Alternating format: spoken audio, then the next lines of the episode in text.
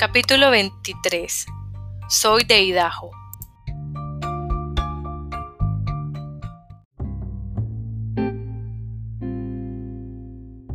Una semana después, el domingo, en la iglesia, un hombre me invitó a cenar. Le dije que no. Al cabo de unos días me sucedió lo mismo con otro hombre. Volví a decir que no. No podía aceptar, no quería que se me acercara ninguno de los dos. Llegó a oídos del obispo que en su rebaño había una mujer contraria al matrimonio. Su ayudante me abordó después del oficio religioso del domingo para comunicarle que el obispo quería verme en su despacho. Aún tenía dolorida la muñeca cuando estreché la mano del obispo. Era un hombre de mediana edad, cara redonda, pelo moreno, con una raya perfecta y voz suave como el satén. Por lo visto me conocía bien, antes incluso de que yo abriera la boca. En cierto modo así era. Robin le había contado muchas cosas de mí, me aconsejó que me apuntara al servicio de orientación universitaria para que algún día pudiera disfrutar de un matrimonio eterno con un hombre recto. Él habló y yo permanecí muda como un ladrillo. Me preguntó por mi familia. No respondí. Ya los había traicionado al no quererlos como debía. Lo menos que podía hacer era seguir callada. El matrimonio es un designio de Dios, afirmó el obispo y se puso en pie. La reunión había terminado. Me pidió que volviera el domingo siguiente. Prometí hacerlo, aunque sabía que no lo haría. Me encaminé hacia el apartamento con la sensación de que el cuerpo me pesaba. Durante toda mi vida me habían enseñado que el matrimonio era voluntad de Dios y que rechazarlo era pecado. Estaba contrariando a Dios y sin embargo no deseaba desobedecerlo. Quería tener hijos, crear una familia, pero por más que lo anhelara, sabía que nunca la tendría. No me veía capaz. No podía estar cerca de ningún hombre sin sentir desprecio por mí misma. Siempre me había mofado de la palabra ramera. Su sonido me resultaba desagradable e incluso a mí me parecía desfasada. Aún así, pese que para mis adentros me burlaba de Sean por emplearla, había llegado a identificarme con ella. Que estuviera anticuada contribuía a reforzar la asociación, puesto que solo la había referida a mí. Cuando tenía 15 años y ya usaba rímel y brillo de labios, un día John contó a papá que había oído rumores sobre mí en la ciudad, que yo tenía mala fama. Papá dedujo de inmediato que estaba embarazada. No debería haber permitido que participara en esas obras de teatro en la ciudad. Se reprochó a gritos. Mi madre afirmó que podían confiar en mí, que era recatada. Sean dijo que no había que fiarse de ningún adolescente y que según su experiencia, a veces las que parecían más devotas eran las peores. Yo les oía chillar, sentada en la cama, con las rodillas pegadas al pecho. ¿Estaba embarazada? No lo sabía ciencia cierta. Reflexioné sobre cada interacción que había tenido con un chico, sobre cada mirada y cada contacto. Me acerqué al espejo, me subí la camiseta y me examiné el vientre recorriéndolo con los dedos centímetro a centímetro. Tal vez, pensé. Jamás había besado a un chico. Había visto partos, pero nadie me había explicado cómo se producía la concepción. Mientras mi padre y mi hermano gritaban, la ignorancia me obligaba a callar. No podía defenderme porque no entendía la acusación. Al cabo de unos días, tras confiarse que no estaba embarazada, encontré otra interpretación de la palabra ramera, una interpretación que tenía menos que ver con los actos y más con la esencia. No se trataba de que hubiera hecho algo malo, sino de que mi mero existir era malo. Había algo impuro en el hecho de que existiera. Es extraño que es a tus seres queridos tanto poder sobre ti, había escrito en mi diario. No obstante, John tenía más poder sobre mí del que era capaz de imaginar. Me había proporcionado una definición de mí misma y no existe un poder mayor que ese. Una fría noche de febrero, me planté ante la puerta del despacho del obispo. Ignoraba que me había llevado allí. Sentado tranquilamente a su escritorio, Me preguntó en qué podía ayudarme y respondí que no lo sabía. Nadie podía darme lo que deseaba, puesto que deseaba que me rehicieran. Puedo ayudarte, dijo, pero tienes que contarme lo que te preocupa. Su voz era amable, y esa amabilidad me resultó cruel. Habría deseado que gritara. Si me hubiera gritado, me habría enfadado, y cuando estaba enfadada me sentía fuerte. No sabía si podía confiarme de él sin sentirme fuerte. Carraspeé a continuación y hablé durante una hora. El obispo y yo nos vimos cada domingo hasta la primavera. Lo consideraba un patriarca con autoridad sobre mí, si bien él parecía deponer su autoridad en cuanto me veía cruzar la puerta del despacho. Yo hablaba, y él escuchaba, y me extirpaba la vergüenza del mismo modo que un curandero extrae la infección de una herida. Al terminar el cuatrimestre, le informé de que pasaría el verano en casa. Estaba sin blanca, no podía pagar el alquiler. Se disgustó al enterarse. No vayas a casa, Tara. La iglesia te pagará el alquiler. Yo no quería el dinero de la iglesia. La decisión estaba tomada. El obispo me pidió que le prometiera algo, que no trabajaría para mi padre. El día que llegué a Idaho recuperé mi empleo en Stokes. Papá se burló, dijo que no ganaría lo suficiente para volver a la universidad. Tenía razón. De todos modos, el obispo había dicho que Dios proveería la manera que regresara y le creí. Durante el verano, repuse productos en los estantes y acompañé a las ancianas al coche. Evité a Sean. No me resultó difícil, porque se había echado otra novia, Emily, y se hablaba de boda. Sean tenía 28 años. Emily cursaba cuatro, cuarto en el instituto y era de carácter dócil. Mi hermano jugaba con ella a los mismos juegos a los que había jugado con Sadie a fin de poner a prueba su dominio. Ella obedecía a todas sus órdenes, Temblaba cada vez que Sean alzaba la voz y se disculpaba cuando él le gritaba. No me cabía la menor duda de que el suyo sería un matrimonio de manipulación y violencia, aunque las palabras no eran mías. Las había aprendido del obispo y aún me esforzaba por asimilar su significado.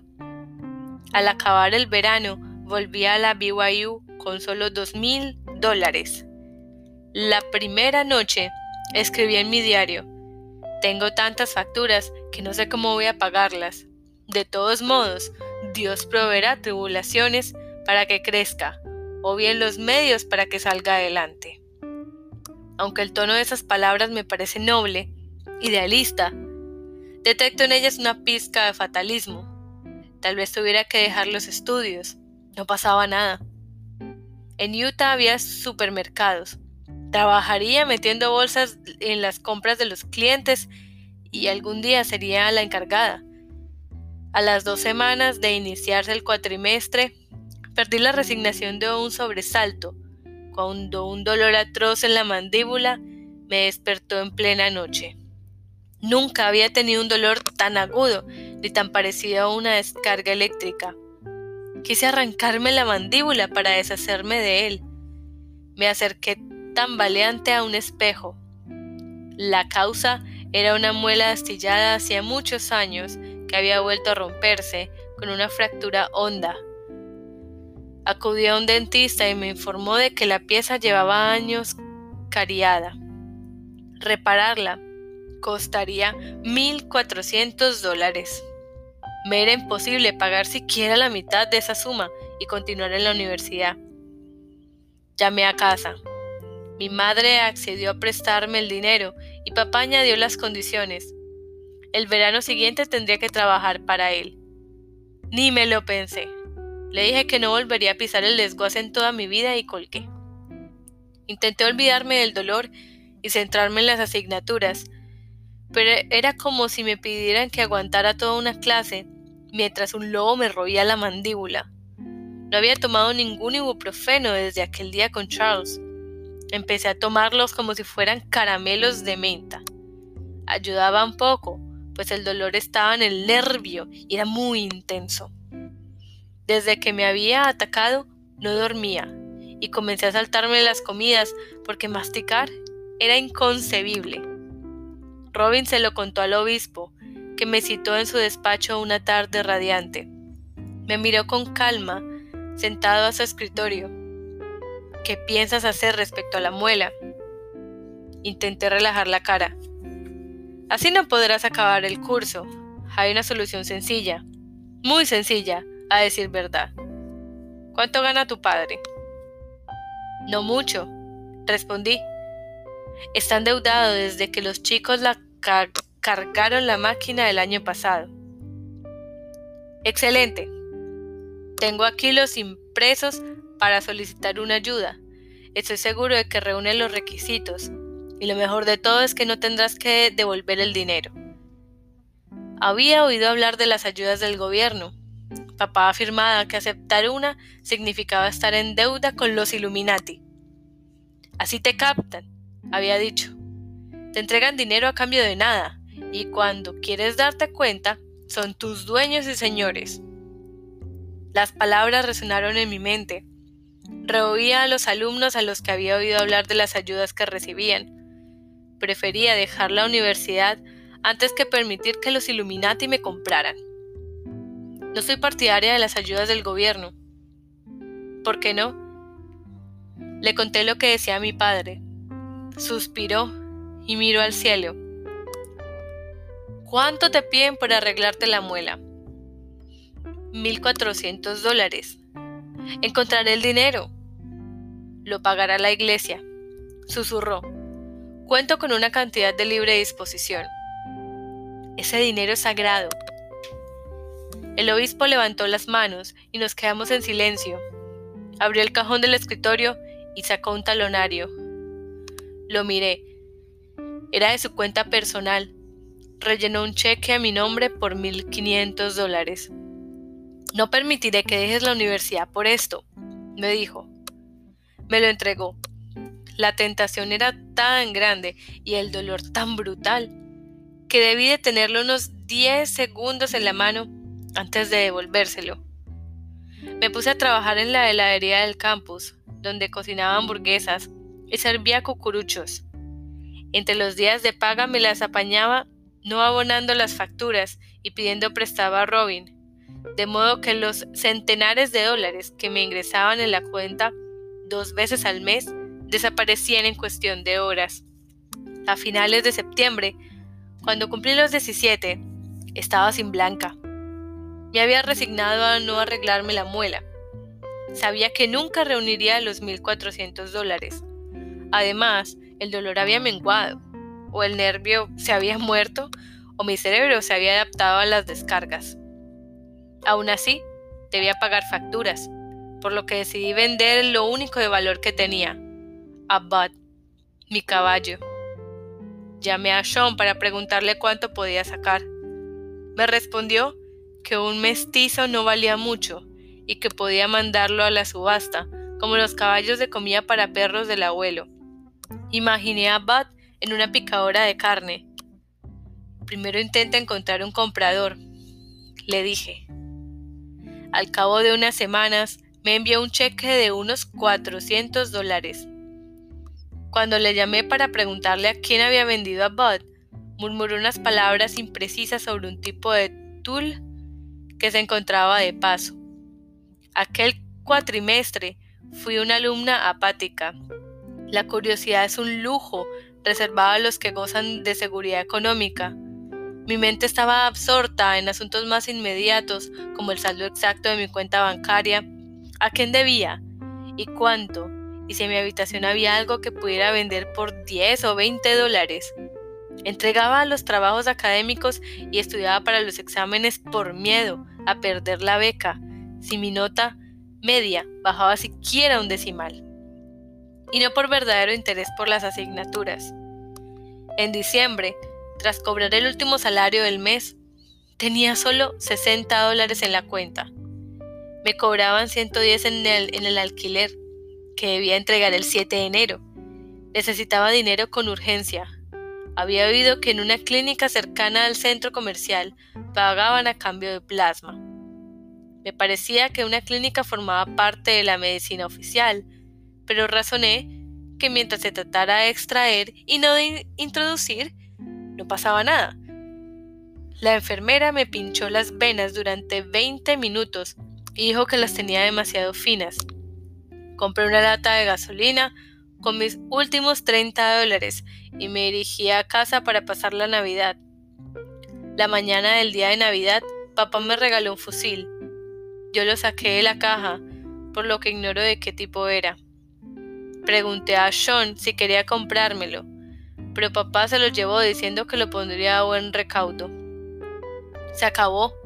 No me quedaba nada para vender, ni amigos de la infancia ni obsequios de Navidad. Acepté que había llegado la hora de dejar la universidad y buscar un empleo. Mi hermano Tony vivía en Las Vegas y trabajaba de camionero de larga distancia. El día de Navidad le llamé y me dijo que podía vivir con él unos meses y colocarme en el In and Out Burger que había frente de su casa. Colgué cuando iba por el pasillo, arrepentida de no haberle pedido que me prestara dinero para ir a Las Vegas. Me llamó una voz ronca. ¡Hey! hermana de Kenia. Ven un momento. El dormitorio de Sean parecía una cuadra, con ropa sucia tirada en el suelo. Vi que debajo de un montón de camisetas manchadas asomaba la punta de la culata de una pistola. Los estantes se combaban por el peso de las cajas de munición y los rimeros de novelas del oeste de Louis Lamour. Sean estaba sentado en la cama, con los hombros encorvados y las piernas arqueadas. Parecía que llevara un rato en esa postura, contemplando la inmundicia. Exhaló un suspiro, se levantó y se acercó a mí alzando el brazo derecho. Retrocedió un paso de manera maquinal, pero Sean solo quería deslizar la mano en el bolsillo. Sacó la cartera, la abrió y extrajo un billete de 100 dólares nuevecito.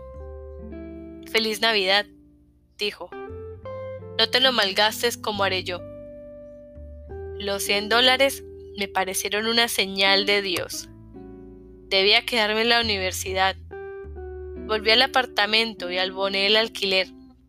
No sabía, como sabía que no podía pagarlo en febrero, busqué un segundo trabajo y encontré uno de asistente doméstica, por lo que tres días a la semana conducía 20 minutos en dirección norte para limpiar casas caras en Draper. Seguía viendo al obispo todos los domingos. Robin le informó de que no me había comprado los libros de texto del cuatrimestre. Es absurdo, me dijo el obispo. Solicita la ayuda. Eres pobre, para eso están las ayudas. Mi oposición iba más allá de lo racional. Era visceral. Gano mucho dinero, prosiguió el obispo. Pago muchos impuestos. Míralo como si fuera mi dinero. Había impreso los formularios de solicitud y me los entregó. Piénsatelo. Tienes que aprender a aceptar ayuda, aunque sea del gobierno. Cogí los formularios. Robin los rellenó. Me negué a enviarlos. Reúne los documentos, me dijo. A ver qué tal. Necesitaba las declaraciones de renta de mis padres. Ni siquiera estaba segura de que las presentaran. Y si lo hacían, sabían que papá no me las daría. Si se enteraba, ¿para qué las quería? Inventé una docena de pretextos por los que podía necesitarlas, pero ninguno era creíble. Visualicé las declaraciones en el gran archivador gris de la cocina. Decidí robarlas. Partí hacia Idaho poco antes de la medianoche con la esperanza de llegar en torno a las 3 de la madrugada y encontrar la, la casa en calma. Una vez en la montaña, subí despacio por el camino de entrada, estremeciéndome cada vez que un guijarro se rompía con un chasquido bajo los neumáticos. Abrí la portezuela sin hacer ruido. Caminé con paso suave por el césped y me deslicé por la puerta de atrás. Crucé en silencio la casa y tendí la mano para guiarme hasta el archivador. Me faltaban solo unos pasos para alcanzarlo cuando oí un clic conocido. No dispares, grité. Soy yo. ¿Quién? di al interruptor de luz y vi que Sean, sentado en el otro extremo de la cocina, me apuntaba con una pistola. La bajó. Creía que eras otra persona. Es evidente, dije. Nos quedamos unos minutos sin saber qué hacer hasta que me fui a la cama. A la mañana siguiente, después de que papá se fuera al desguace, conté a mi madre un embuste sobre lo que, por qué la universidad necesitaba sus declaraciones de la renta. Adivinó que le mentía. Lo deduje, porque cuando papá entró de improviso y le preguntó por qué hacía copias de las declaraciones, ella le respondió que las quería para sus archivos. Cogí las copias y volví a la universidad. No intercambié palabra con Sean. No me preguntó por qué había entrado hurtadillas en mi propia casa a las 3 de la madrugada. Y yo no le pregunté a quién esperaba sentado en plena noche con una pistola cargada. Los impresos permanecieron una semana sobre mi escritorio, hasta que Robin me acompañó a la oficina de correos y vio cómo se los entregaba al empleado. No tardé mucho en recibir la respuesta. Una semana, dos quizá. Estaba limpiando casas en Draper cuando llegó el correo, de modo que Robin dejó la carta en mi cama con una nota que decía que ya me había vuelto comunista. Cuando abrí el sobre, un cheque cayó al colchón. Cuatro mil dólares. Me sentí codiciosa y enseguida me asustó mi codicia. Había un número de contacto. Lo marqué.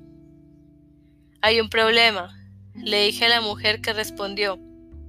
El cheque es de cuatro mil dólares y yo solo necesito mil cuatrocientos. Silencio en la línea. Oiga, oiga. A ver si lo entiendo, dijo la mujer. Me estás diciendo que el cheque es por demasiado dinero. ¿qué quieres que haga yo? Si lo devuelvo, me enviarían otro. Solo necesito 1400 para la endodontia. Mira, tesoro, tienes esa cantidad porque es la que te han dado. Si la cobras o no la cobras, es cosa tuya. Me hice la endodoncia. Compré los libros de texto, pagué el alquiler y me sobró dinero. El obispo me aconsejó que me diera algún capricho. Le respondí que no podía, que debía ahorrar. Me dijo que podía permitirme el lujo de gastar un poco. Recuerda, añadió, que puedes solicitar la misma cantidad del año que viene. Me compré un vestido de domingo. Había pensado que usarían el dinero para controlarme, pero en realidad me sirvió para cumplir mi promesa, cuando afirmé que nunca más volvería a trabajar para mi padre, por primera vez lo dije convencida. Ahora me pregunto si el día que me puse en camino para robar las declaraciones de renta no fue el primero en que dejé mi hogar para ir a Bugs Peak. Aquella noche entré en casa de mi padre como una intrusa. Representó un cambio de lenguaje mental, una renuncia del lugar de donde era. Mis palabras lo confirmaban. Cuando otros estudiantes me preguntaban de dónde era, contestaba, soy de Idaho. Una frase que por más veces que haya tenido que repetirla en el transcurso de los años, nunca ha sonado natural en mis labios. Cuando una persona forma parte de un lugar y en ese momento vive en su tierra, no tiene necesidad de decir que es de ahí. No pronuncié las palabras soy de Idaho hasta que me marché.